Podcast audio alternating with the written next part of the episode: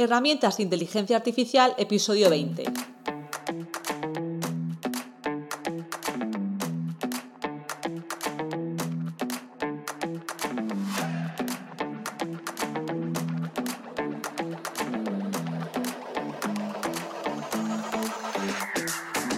Hola, soy Silvia Pinazo y esto es Herramientas de Inteligencia Artificial, el podcast en el que a través de mini píldoras de audio hablamos sobre la actualidad, conceptos y uso de herramientas de inteligencia artificial que podemos aplicar en proyectos profesionales. En el programa de hoy os hablaré de la noticia del lanzamiento de la GPT Store, la tienda de aplicaciones para chatbots personalizados.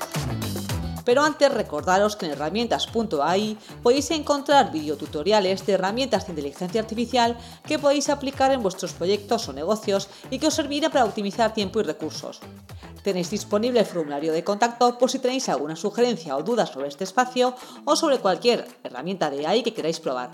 Podéis ir a herramientas.ai barra contacto y dejarme ahí vuestro mensaje. Genial, pues bueno, como decía en la intro, OpenAI ha anunciado recientemente el lanzamiento de su tienda de aplicaciones denominada GPT Store, destinada a usuarios de su servicio de ChatGPT Plus. Esta plataforma permitirá a sus suscriptores Plus acceder a una diversidad de chatbots personalizados capaces de realizar una amplia gama de tareas, desde recomendar libros hasta enseñar matemáticas o buscar artículos científicos. Esta noticia ya la adelantábamos en el pasado podcast, el número 18, GPTs personalizados. Si entráis en la GPT Store podéis ver que hay infinidad de GPTs que combinan instrucciones y van dirigidos a cubrir necesidades de productividad, de escritura, programación, analítica e incluso estilos de vida. Con este lanzamiento, la compañía OpenAI está transitando hacia una operación más comercial y entendemos que es que está buscando competir con gigantes tecnológicos como Google. La GPT Store ha sido creada con el fin de transformar su tecnología en una plataforma online que facilite la interacción entre empresas y consumidores.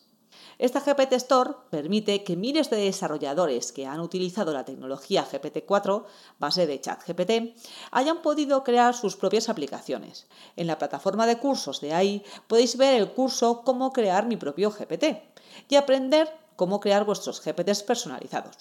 Hemos de tener en cuenta, como dato importante, que OpenAI ha facilitado bastante la creación de estos GPTs al integrar su generador de imágenes DALI en ChatGPT y lanzar también una versión que interactúa mediante palabras habladas. En los últimos dos meses se han creado 3 millones de chatbots personalizados. Entre ellos tomo nota, uno de los GPTs desarrollados por mí misma en esta plataforma. La GPT Store busca ampliar el número de usuarios de servicios en ChatGPT Plus. OpenAI planea compartir ingresos con aquellos que ofrezcan versiones personalizadas de chatbot basándose en la frecuencia de uso de cada uno. El lanzamiento de esta GPT Store abre también la puerta a un nuevo público, incluyendo tanto particulares como pequeñas empresas sin experiencia en el desarrollo de software, para distribuir aplicaciones basadas en esta tecnología. Microsoft ya ha invertido 13.000 millones de dólares en OpenAI durante los últimos cuatro años y actualmente OpenAI, esta startup de San Francisco, está finalizando negociaciones para una valoración superior a los 80.000 millones. Para finalizar el podcast, indicar que otra de las novedades de OpenAI es que ha introducido recientemente ChatGPT Team, una versión de chatbot diseñada para negocios y grupos, que asegura la privacidad de los datos compartidos y que cuesta entre 25 y 30 dólares euros mensuales por usuario. Bien, pues hasta aquí el capítulo de hoy.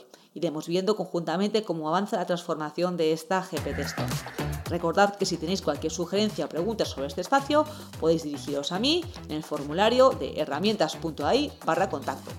Agradeceros como siempre vuestra escucha, también vuestras valoraciones de 5 estrellas en Spotify y nos vemos en el siguiente capítulo. Chao, chao.